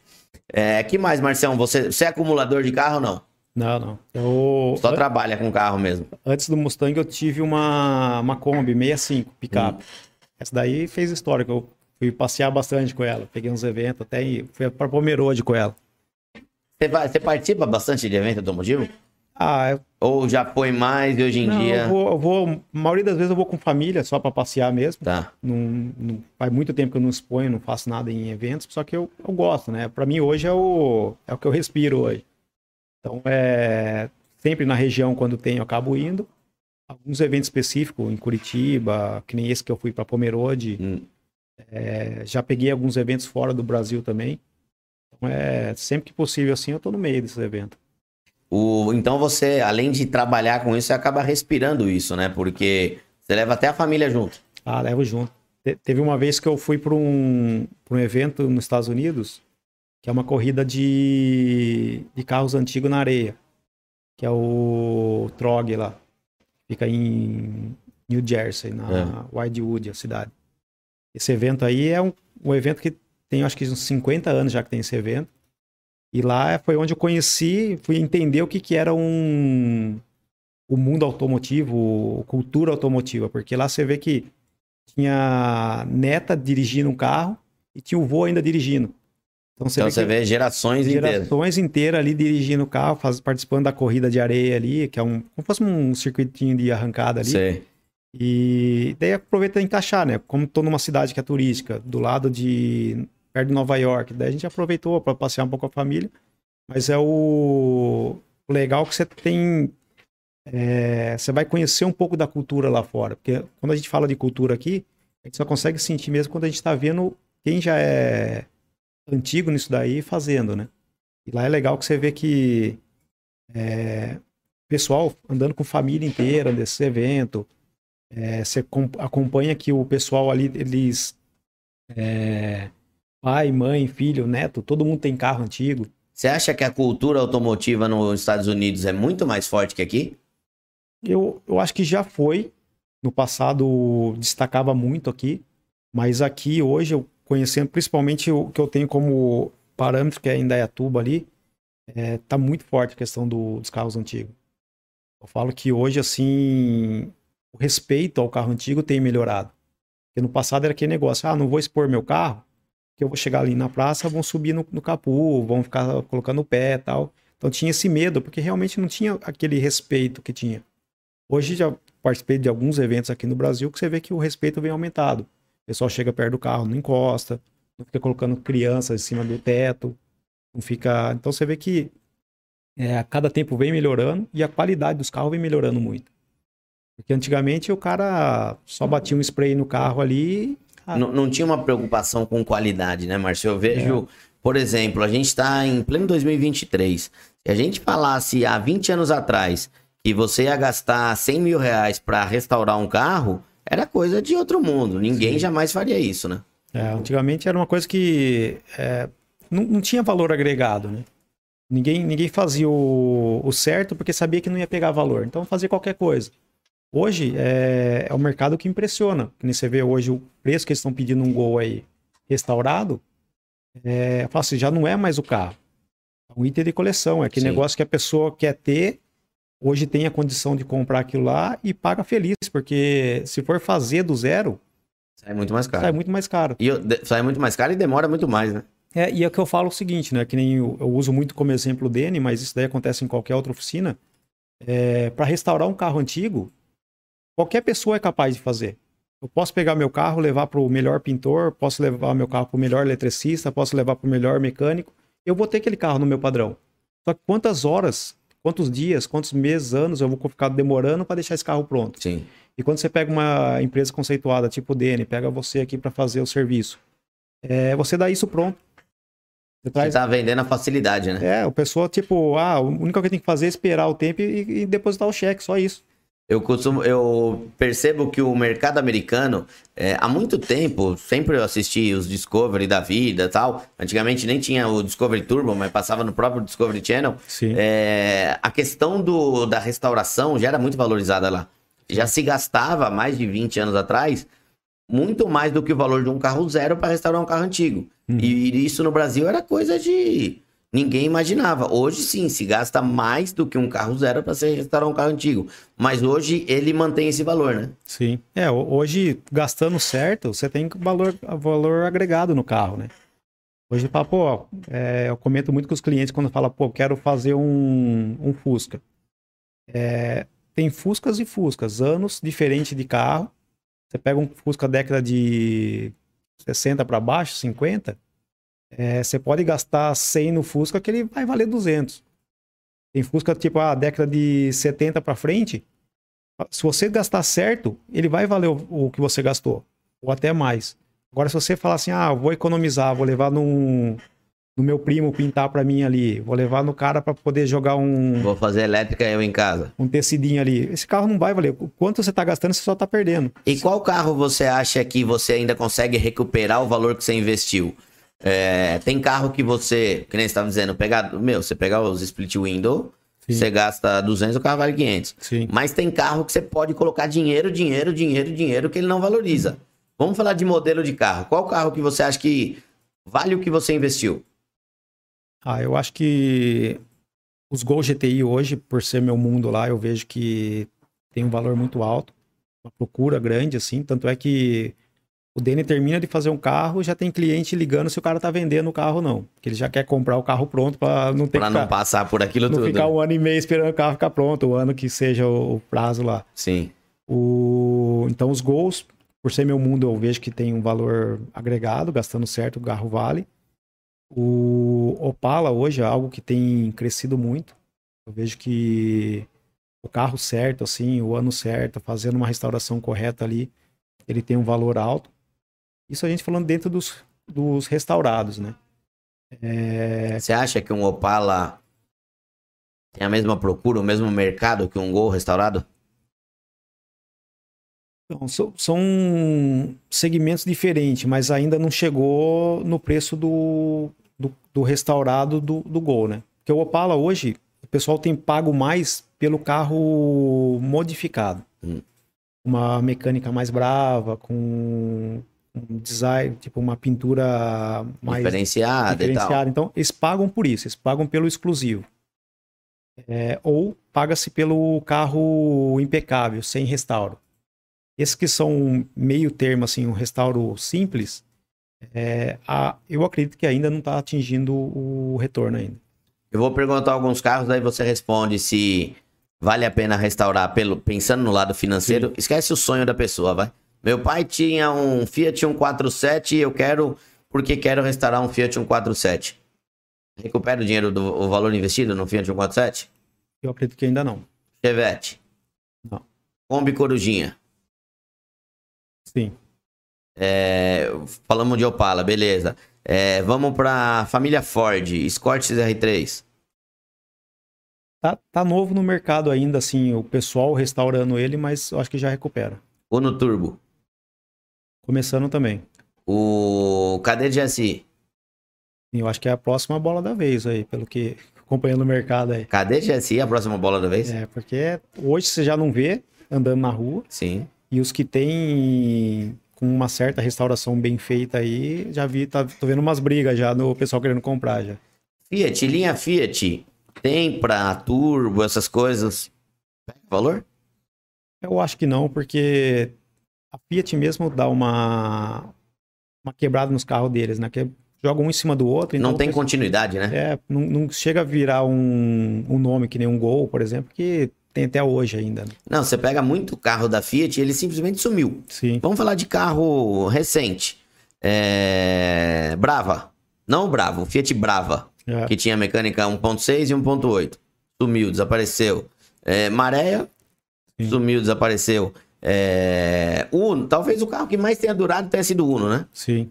É, e mesmo assim, você pegar o Uno hoje, que tem história é o Turbo. É, exatamente. Que é, foram três anos que ele foi fabricado. É, porque fora esse, esse daí, é carro que foi popularizado. Então o pessoal não quer, quer ter assim, ah, um ou outro que quer ter a nostalgia de lembrar do primeiro carro, tudo, paga, mas também sabe o limite para pagar, né? Sim. Não, não, não, acredito que o Uno vai chegar a 100 mil aí. o, o Turbo acredito que passa dos 100 mil. Acredito que sim. O... Hoje eu acho que ainda não, mas vai. Vai, vai acontecer no... de passar. Sim. É, eu vejo alguém comentando a respeito de é, Del Rey, Belina. Você acha que algum dia isso atinge valor? Então, muito específico, assim. A questão de. É, alguém que tem algum uma coleção de carros nacionais. E, tá faltando um para tá completar. Tá faltando, talvez pagaria, mas é muito específico, assim. Eu acho que não, não, não chegaria ao preço do, do Uno, por exemplo. Pessoal, eu fiz essa pergunta até para vocês entenderem, porque é, como a gente trabalha com, com oficina, também com restauração, é, eu tenho os clientes mais variados possível. E não, e não existe um cliente que eu falo, meu, não, não vou restaurar o seu carro. Mas tem muito carro que vale a pena financeiramente, porque tem gente que está fazendo disso um investimento a longo Sim. prazo. É, se você pegar, por exemplo, carros importados, vamos falar talvez o carro que mais se ganha dinheiro Acho que hoje em dia nem se ganha mais porque muita gente põe em cima. Mas é Porsche anos 60, anos 70, Sim. anos 80. Você comprava um Porsche e trazia para o Brasil, fazia a restauração. Carro dos anos 70 era carro, é carro hoje de milhão e meio, dois milhões, Sim. por aí vai. É, Ferrari 355. Eu lembro quando eu era moleque, que eu acompanhava direto em site, até em revistas.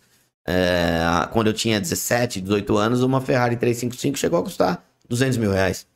É. Hoje pega uma 355 pelo estado que tiver de um milhão para cima.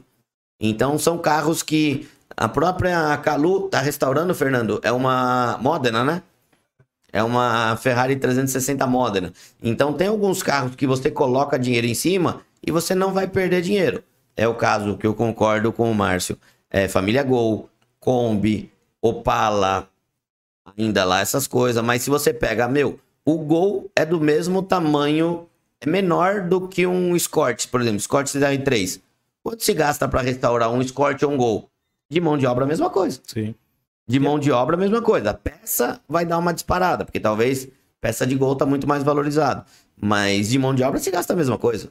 É, e sem falar que o. Você pega oficina especializada hoje.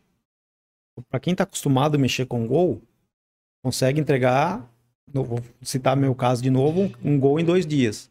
Um Escort, por mais que seja simples, eu não entrego esse carro em dois dias. Eu vou, dentro de um processo bem desenhado ali, bem trabalhado, vou demorar quatro dias. Então, teoricamente, eu tenho que cobrar mais caro para fazer o Escort. Já vira um projeto exclusivo, né? É, porque já, já muda toda a rotina nossa de serviço ali.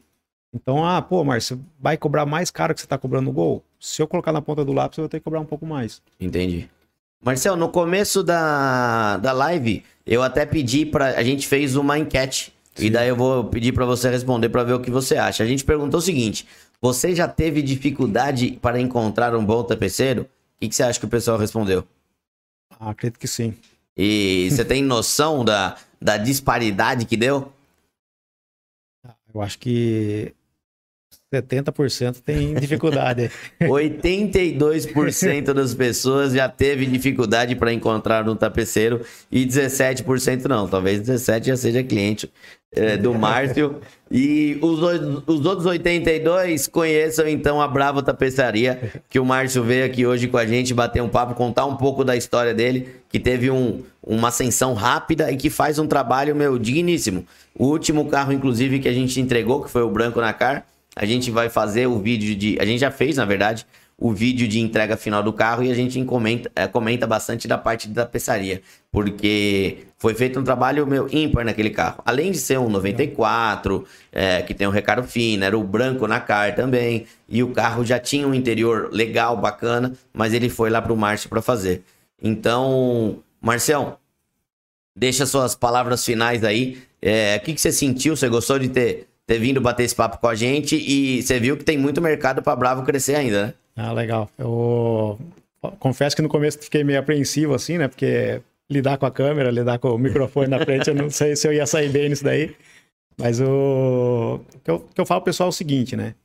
É, principalmente essa linha de restauração de carro que o pessoal gosta de fazer, é, não faça o sonho se tornar um pesadelo, assim. Porque o maior problema do pessoal é o seguinte: ah, tem. O cara que tem o carro antigo, é aquele cara muito afoito, ele quer fazer o um negócio de última hora, quer resolver e leva no primeiro que aparece na frente. Eu acho que hoje que eu aconselho, para não ter problema desses, desses 80% do que tem problema com o tapeceiro, procura sempre trazer, buscar informação. Eu falo muito assim, pô, vai levar na tapeçaria? É, eu não me incomodo se o cliente me pedir meus últimos cinco clientes.